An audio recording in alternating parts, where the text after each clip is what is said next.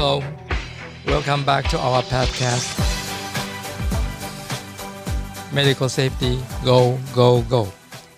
Hi,，大家好，欢迎收听医疗安全啪啪走，我是旁白加录音高年级实习生 Tammy，为大家介绍本 podcast 的播客主，推动台湾病人安全教父詹廖明义总顾问。大家好，我是詹廖明义医师。今天是我们节目第一次的岳阳访谈了，我们真的非常开心，邀请到美国的 John Hopkins 医院的医学工程师，也是我们病人安全推广同好会的美国之友哦，让我们欢迎张义张博士。嗨啊，张廖总顾问 Tammy，各位听众大家好。我是江俊张一章，现在服务于美国约翰霍普金斯总医院的临床工临床服务部，很高兴也很荣幸能够参加这次医疗病安趴趴走的 podcast。是张博士好，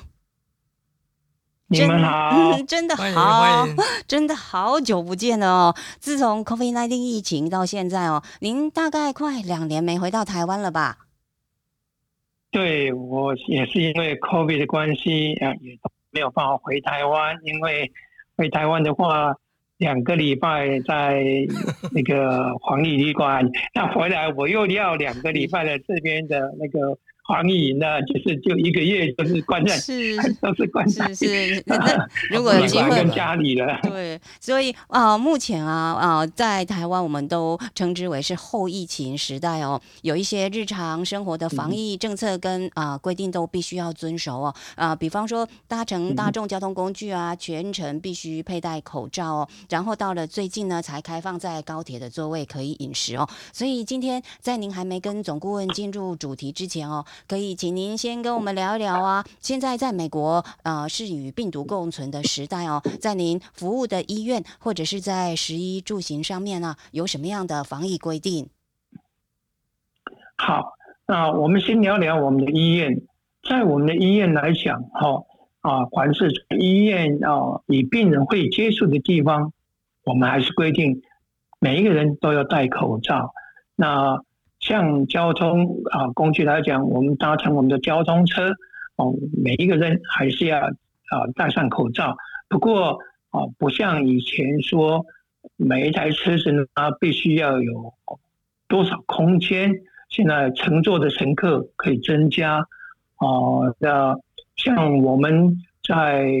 啊上班的时候搭乘的交通工具呢，也以比以前啊人数可以增加。啊，但是在办公的时候，我们遇到病人要到病房的时候，还是要戴口罩。但是在个人的那个办公室里面，只要是属于你个人的空间，你可以关上自己门，那就不用戴口罩了。啊，比以前来讲，相对的啊，比较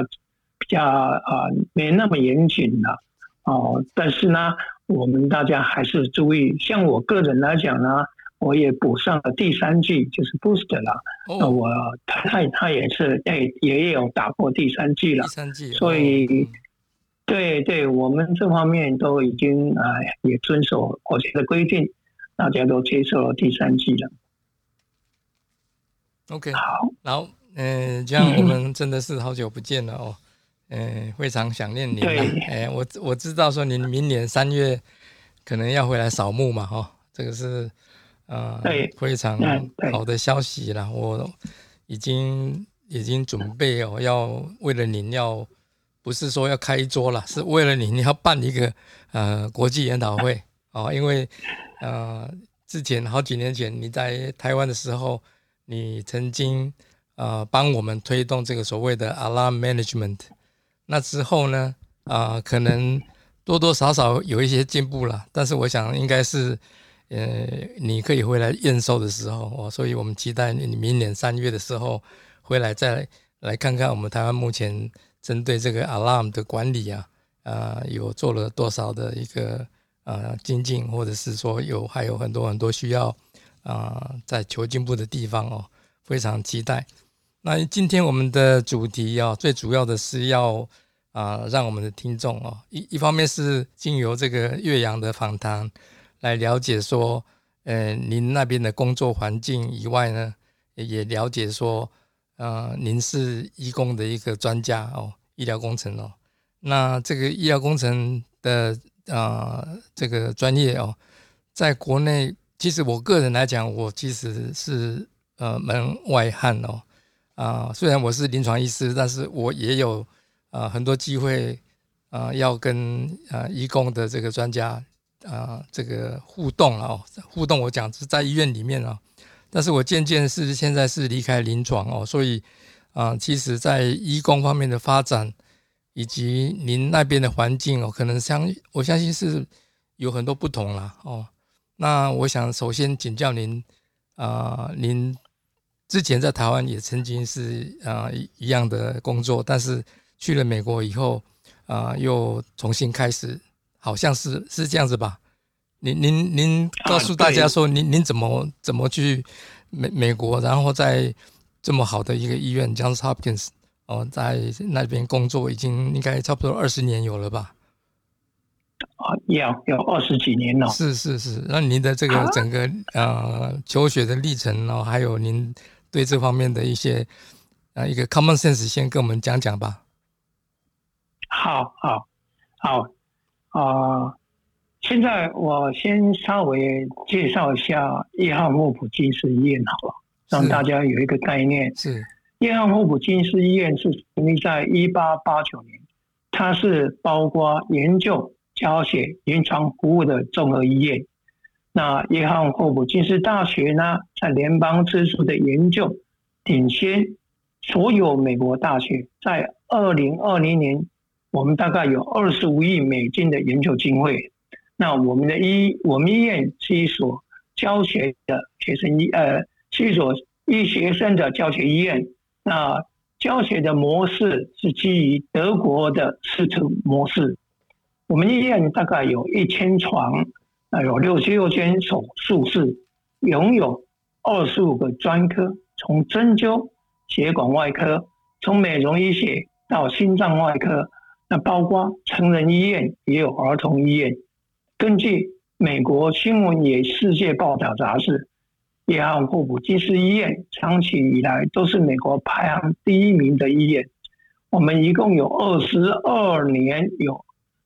排行在美国第一名。那其中二十一年是连续的排行第一名啊，这是有关约翰霍普金斯啊的那个名次。那再介绍一下我个人的那个哦，对，在医工、临床工程跟那个医学工程方面的一个经验。基本上呢。所谓医学工程啊，就是应用工程上的知识啊啊，能够把工程上方面的啊知识跟经验啊应用在医学上。那我们一般可以看到的是有 biomedical engineering、medical engineering 跟 clinical engineering。以我个人来讲呢。我在国内是属于生医系，叫 biomedical engineering。我在毕业之后呢，我曾经在哦荣民总医院服务了大概五年，在这个过程之中，我与心脏科医师啊参与了心脏科有关电气生理和血流动力学方面的研究，这个。就是以生物医学工程来讲，那基本上所谓生物医学工程、医学工程、临床工程，然后他们可分为研究、发展跟医疗科技的管理。那生物医学工程呢，它是注重在研究方面，那当然呀，它也有参与哦发展。跟技术管理，那医学工程呢？它是以发展为主，那当然也有研究跟医疗技术的医疗科技的管理。那临床工程呢，是以医疗科技管理为主，当然也有参与研究跟发展。我个人呢，自从在国内啊，生医毕业之后呢，在龙总啊服务了五年，也曾经参加心脏科的研究之后，我到美国来，我是啊在所谓 Double E 跟 CS 是 Double E CS 呃一里面的呃一些工程。那我们也参参与那个体检跟仪器发展。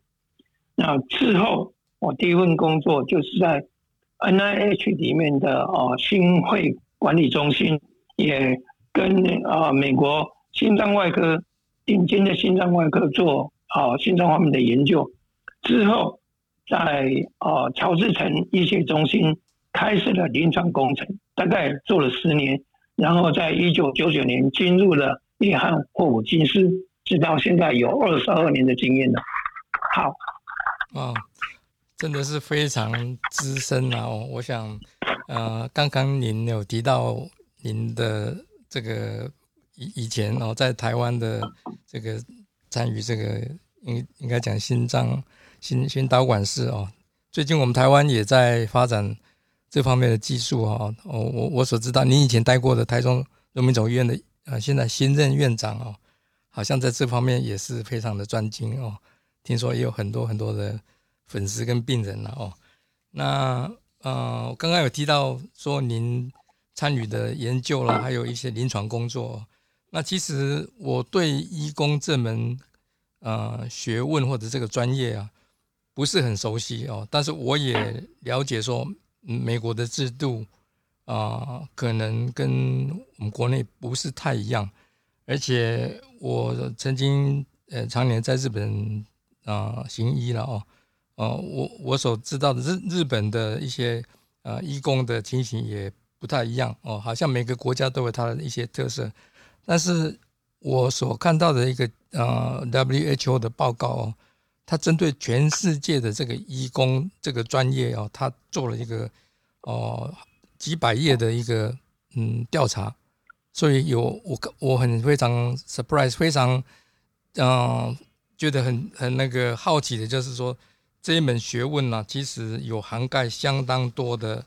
啊这个里面的美美嘎嘎哈，我们都不是很清楚哦。包括您讲的，在您的求学过程哦，您您您需要了解生物方面的问题啊，还有这些医学方面的工学方面的问题啊。还有甚至于啊，人因工程，我们现在病人安全非常啊强调的这些东西哦。那在医院里面，因为各种所谓的医疗仪器哦啊太多种了，八八种哦，所以可能我想我只是列举几个，我知道说这个医工的啊这个医工师在医院里面比较大型的医院里面，可能会参与很多像。什么高压氧的这个设备啊，或者是呃血液透析或体外循环呐，哦，还有甚至于这种呃 cardiac pacing 哦，就是一我想就是你你以前参与的工作等等哦，我想这些东西啊大家都不尽了解，那可可不可以再啊，请你说明一下，说你目前的。临床工作哦，或者是说您的单位现在一间床的医院，你们有几个同事在做哪一些工作？好，我先介绍一下我们这个临床工程哈，在我们医院啊所重视的过去的历史以一九六零年开始哈，我们。临床工程呢，比较重视所谓的电器安全，这完全是在保护病人。也就是说，啊，我们完全以病人安全为第一考量哦。所以当初医疗仪器出来，我们对电器的安全非常的啊注意，那就是避免呢，因为医疗仪器电的流那个漏电来造成病人的伤害。所以呢，刚开始我们是注重在电信的安全，那之后呢，就渐渐在性能上的所谓呃医疗仪器性能上的确保。哦，啊，就是说假设我们说气散器呢，它输出它的输出是三百焦耳，那我们要我们这个部门就要确定说这个气散处的输出确实有三百焦耳，也就是医疗仪器性能的保证。那过来就是哦，品质啊，医疗仪器品质跟生产力的方面的啊啊确认这样子。那到一九九零年开始呢，我们就开始有医疗仪器技术方面的品管跟改进。那渐渐到两千年，尤其到 Windows ninety five 一九九零年之后呢，Windows ninety five 就开始有所谓的互联网，就有又是开始有联网，Internet 就有 network，就是联网的情形。那从电脑的联网渐渐就应用到医疗仪器的联网。那再过来呢？单单的医疗仪器已经渐渐都加入联网了。那渐渐的呢，不仅仅啊医疗仪器的联网，现在是多种医疗仪器也开始有联网，而且有互相的整合了。那就是目前我们啊整个医疗仪器哦在零工方面呢，临床工程方面。啊，发展的一个过程是这个样子的。是，请问那个我们，嗯，你跟我很好，我先啊，我现在讲一下我们部门好了哈。是，我们部门呢是有四十五位，那包括所谓的技术书跟啊工程部啊，我们里面。啊，所谓医疗仪器的技术师大概有三十位左右，然后我们有五位的工程员、工呃工程师，然后再加上其他的，就所谓的一名主管，啊，跟是行政，所以基本上我们合起来大概有四十五位人员。好。所以这个是四十五位是大概一般的一个 standard。我想，因为你们设备相当好，而且你们医医院是一个一个是顶级的医院呐。那我所知道的，其实在台湾养不起一个医公司的医院也也还比较小型的是很多哦。因为我们知道很多种仪器其实没有办法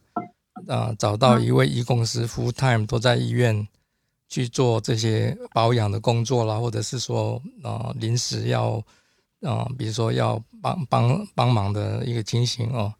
啊，请问你们这样子的话要值班吗？你们有四十哎三十几个还是四十四十五位？哦，我们总共有四十五位，但是在所谓的医疗仪器技术师这一组大概有三十三十五位，我们总共有四十五位。哇！那医疗仪器技术师大概有三十五位到将近四十位。那像您讲的，就是说我们会不会有值班人员？是的，我们有值班人员，在我们技术呃人员部门这个这一个区块里面呢，我们分成一共分成了六个组，每一组呢大概有五位啊技术人员，那里面有一个组长。每一组呢，他又负责不同的病，好吧？啊，所谓的不同的单位，好像像 ICU 啦、CCU 这样子，哈，哦，每一个组都都有它的专门特点的，然后也有他们所谓值班的人员，所以可以照顾啊各单位。那及各种不同的仪器，那在之间呢，大家都会有互相 overlap，所以各各组之间也可以互相支援。是是，我听起来应该是非常理想的一个状态啊。因为我在国内，我我所知道的情形，大概，呃，即便是我个人服务的医院是教学医院呢，我们也没有那么多的呃人力哦，而且啊，我想长年以来台湾的医院。常常在政治紧急的时候，哦，比如说三三更半夜需要一个医工的专业知识哦来处理一件紧急的事情的时候，呃，往往大概就是没有在 in house，没有在医院里面是有医工师可以来啊来来救援哦，甚至于说啊很多工作其实都是以往大概都是靠所谓的厂商啊，那在半夜要去找厂商过来，这个是根本不可能的事情哦。所以我想在制度方面，我想是有很多很多，我想国内在这方面是不足的。不知道您对台湾的状况了解多少呢？啊，基本上台湾，我觉得就是最大，以我们这边最大的区别说，我们这边比较少，由于仪器会有代理商啊，那台湾都是有代理商来卖仪器，我们是直接跟啊。制造厂商直接买，那差别的地方就是说，代理商啊，在经过中间的一个代理商的话，就会跟你讲的一样啊。当医院 in house 需要有人的时候呢，你们要通知的是代理商。那因为我们这边的话呢，是直接跟厂商啊买的，所以我们啊所谓资源部分的那个 information 会比较多。哦，我们的经验呢也非常容易建立起来。这样的情况之下呢，哈，我们可以提供的呃紧急服务呢，就远比台湾来的更直接。哦，这就是最大的差别。是，这是很大的一个差别。我在想，呃，据我所知道，国内目前这个国内的媒体报道了哦，说其实大学要升学的人，医工算是一个专门的。是热门的一一个一个选择啦，听说了哦，但是我我看起来真的是这这么多种仪器，真的是需要很多很多的这这种啊医工人员，就是 biomedical engineers 的一个投入哦。那我也不知道台湾哪一天可以渐渐的朝向这样的一个理想去呃努力哦。那我想很多东西都是因为制度制度啊那个制度的关系哦。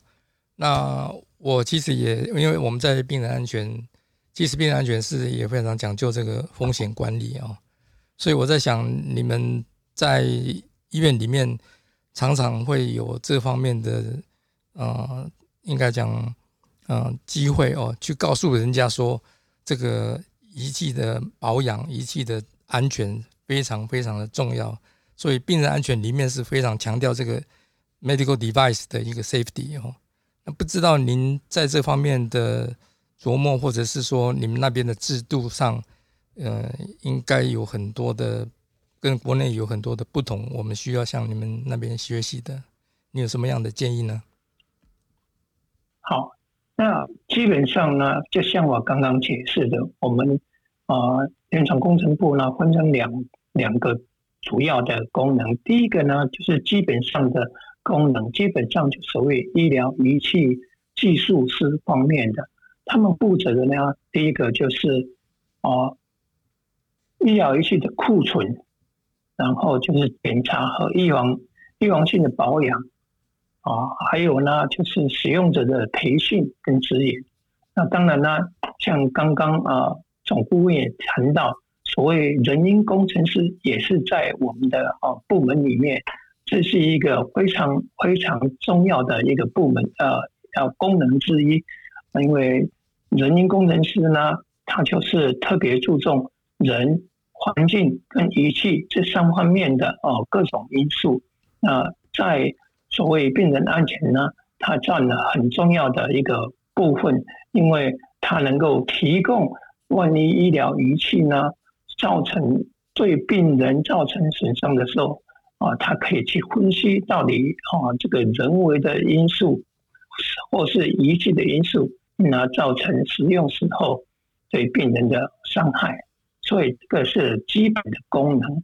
那当然呢，所谓的还有进阶的功能呢，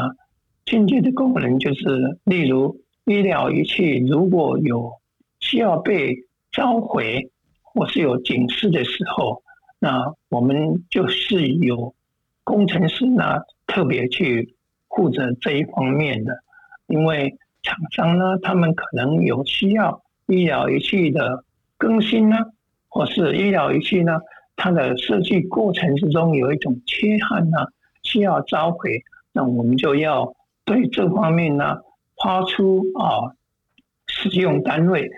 让他们知道有哪一类的医疗需需要有注意的事实啊，注意的事项，这也就是我们进阶的功能了。那当然，进阶的功能里面最重要的一个就是医疗仪器对病人使用时造成病人伤害的调查，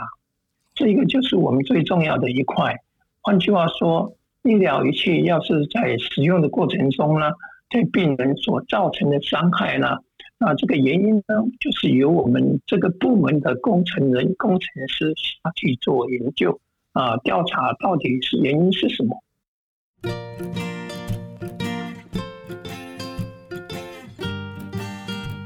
对，这是这也是非常的啊重要的一块。那我举的例子，就是说，像我们有一次啊，很简单的啊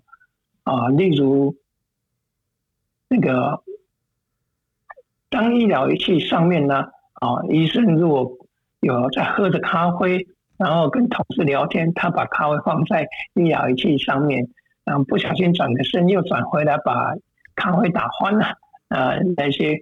咖啡啦，或是果汁，就那些液体就流到医疗仪器，医疗仪器就坏掉了。可是呢，刚开始可能还有一些作用，可是万一应用在病人上，有时候就是半途就会坏掉。这就是有这个就是一个啊，使用者造成医疗器。哦，那个错误，然后造成病人损伤的一个例子。那当然呢，我们还有一个很重要的，就是说，哦，能够维护呃医院。例如，我们有病人要是有我有病人呢，他提出控诉说，那我在医院的过程，我需要啊这个医生来照顾我，我压了呃护士的呼叫器。可是你们医生既然都没有来照顾我，那让我产生了一些伤害，或是更严重的死亡的一种情形。我们也有例子说，病人呢，他告了医院，就是因为像我刚刚讲的，他们按了病人说按了护士呼叫器，可是护士没有出来，造成病人的死亡。像这样的诉讼的过程之中呢，会会。也会 refer 到我们的部门，那我就是其中之一啊。像这个案件呢，就是说啊，当有这个诉讼的时候，因为他们说哦，医生没有反应，可是呢，因为我有资料库，每一笔发生的那个资料，我们都会记载在我们的 database 里面，所以像这个 case 呢，我去找。果然在某年某月某日某时，就是正是那个病人所提出来说，他压了护士呼叫器，那是他们说病呃医生没没进来照顾病人，但是在我的资料呢，马上找出来，是的，病人有压了啊这个护士呼叫器，可是，在另外一笔马上显示说，因为医生护士进去了，而且。开始产生动作救护的动作，然后他们取消这个警警报，所以由这个资料呢可以显示出病人确实叫了，医生也确实进去了，所以呢，因为我有提供这方面的资料，让这些诉讼马上就被停止了。因此呢，我们这个部门对医院呢、医生呢具有非常的啊保护作用。对医院呢产生啊非常啊病人方面有非常强的啊数据上方面的啊强力支持，所以我们这这个部门在这个进阶的功能对医院是非常的重要。嗯，是听起来是真的是你们的这个资料库很厉害哦，很有公信力，而且还而且啊还证实了医师其实并不是不理人呐，他们有去处理哦，啊 太棒了。我觉得这个通报系统真的是非常 非常的重要了。我想，啊，我们讲风险管理一定需要啊靠这个通报系统。那我很担心的是，我们国内其实啊，在这是在这这方面啊，第一个就本身是一个低报的状态啊，就是说啊，应该可以通报出来，但是应该要通报出来，依依照规定要通报出来，但是啊，很少人去通报异常。那这个东西，我想我也不得不要跟啊张教授要要这个呃这个应该讲呃让你了解说国国内啊，其实我们所谓的医疗仪器的严重不良事件哦，其实是有通报办法，但是。里啊，这个里面听说总共有十一条了。那今年据我所知道，今年的五月一日才正式啊实施，正式生效哦。所以通报系统是存在，但是我现在讲听起来是您那个是院内本身就已经已经是在处理的。那我们现在就是说，台湾啊院内来讲，应该是通报也是低报了，也是也是不大会有人通报这些异常，所以。这个是占非常低的一个比率哦，就是说，任何仪器哦，仪器有很多种嘛，但是出问题，甚至于是没有啊出问题，只是说这个操作上出问题，或者是说啊功能没有啊达到应该有的功能的时候，也没有人伤亡，没有任病人受伤哦的情况之下，本来也是要通报，但是在国内第一个啊，现在这个通报办法现在才。今年五月才正式实施了，那我们也不太了解。说当然，期期许未来会有更多人去重视这一块哦。这个是我想我们台湾的课题哦。那所以呢，我在想，啊，您那边的制度这样的健全哦，啊，应该是国内应该是要派很多人啊，有有办法可可可行的话，就是应该去你们那边取取经啊。那有有曾经有台湾的。学者或者专家去你们那边参观呐？我所知道，您好像你您您那边曾经有很多啊，中国大陆那边派去的一个进修的一个团体啊，似乎都学成我都已经回回回去大陆了。但是我们台湾有人去你们那边学习吗？好，这个是非常好的一个问题哈。我们稍微解释一下。啊，到我们部门来做一个进修的情况。哦，在中国大陆那边呢，哦，他们已经哦，因为这是一个哦一个礼拜的一个呃所谓的加强班，那他们有很多的，就是各院的院长哦，就是一级主管或是院长、副院长级的，哦，或是政甚至政府官员方面也都有。参加我们这个即兴班，我已经教了四五四届的啊，就是正式人员到我们那边的集训，然后又有大概两次到三次的，就是试训，因为 COVID 的关系，所以啊，我们也在不断的进行这方面的啊集训。那也每一位成员来之后，我们都会教他我们。这个临床工程呢，应该如何的啊进行它的功能啊？如何的处理刚刚我所解释的各种哦一呃临床工程方面的那种哦职能哦呀，它的功能应该如何处理啊啊？而且他们那个每一期呢，他们的进步也很多。当第一期的时候。大概大家只想了解一下啊，并没有什么问题。第二届的话就稍微有一点问题，第三届就开始更多的问题，尤其是第四届呢，不仅仅他们有问题，他们也可以提出啊事项来跟我做讨论呢，因为他们开始已经啊有所谓的有有已经累积的资料了，哦，累积的经验了，所以以中国大陆来讲。进步了，我我是觉得非常非常的快哦，而且非常非常具体。那在我跟他们交往的过程之中啊，他们都非常的啊积积极的啊，对这方面哦非常的积极啊，采取很很主动的啊方式来跟我们医院做啊交流。至于台湾方面，确实也有不少医院到我那边去。那到我那边去，当然了，包括台大也去过哦，台大的医工部也到我们那边，我们也教过他们。啊，当然还有其他的医院也来了。这来的过程之中，也不见得就是就是医学工程人员，甚至于跨行的医生本人，例如哦，荣民总医院呢，哦，有那个所谓的那个哦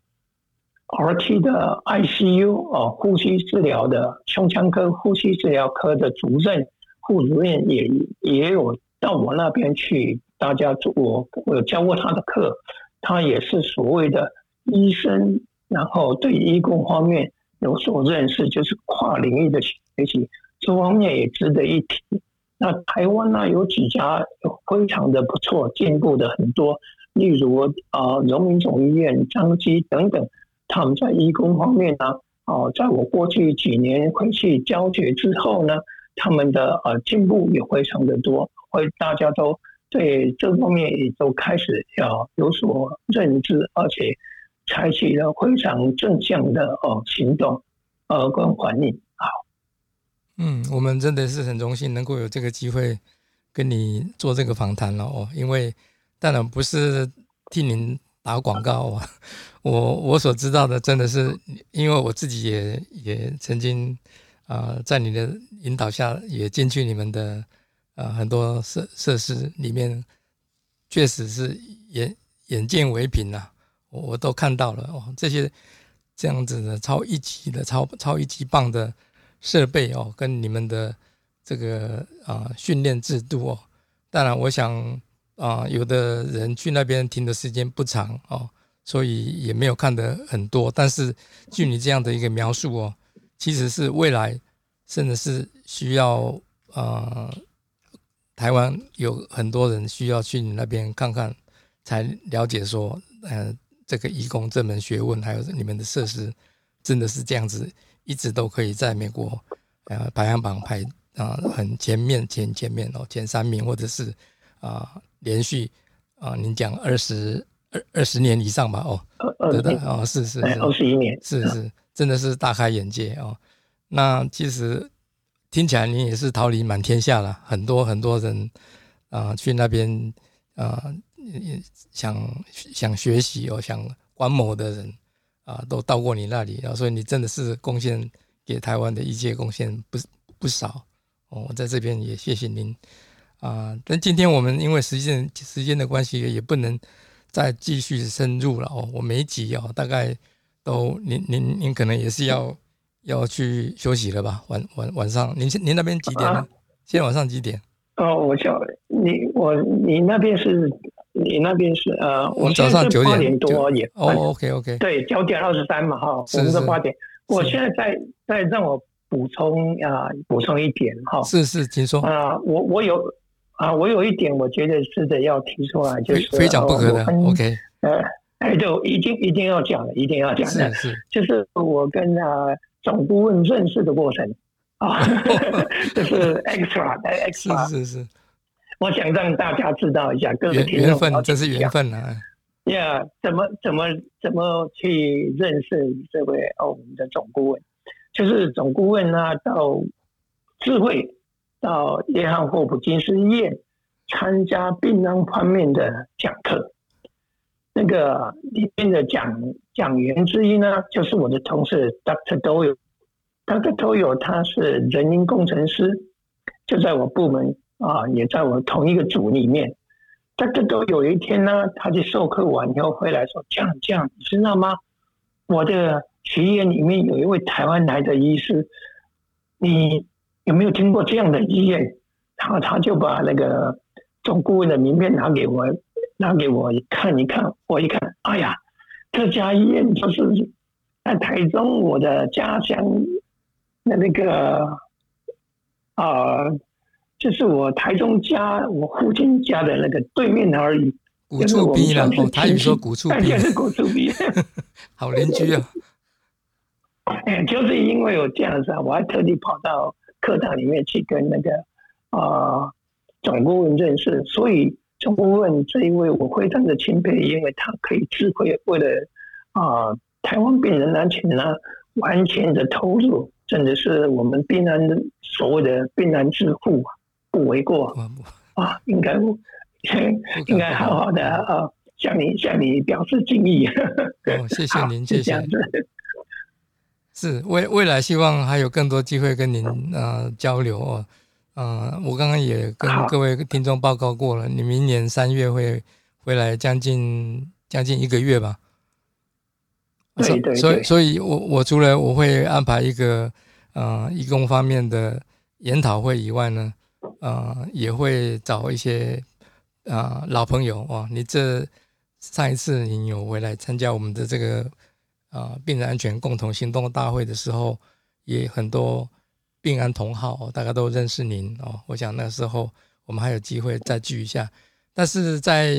Podcast 这方面，我想今天我们只是讲到了一些鼻毛哦。那我们在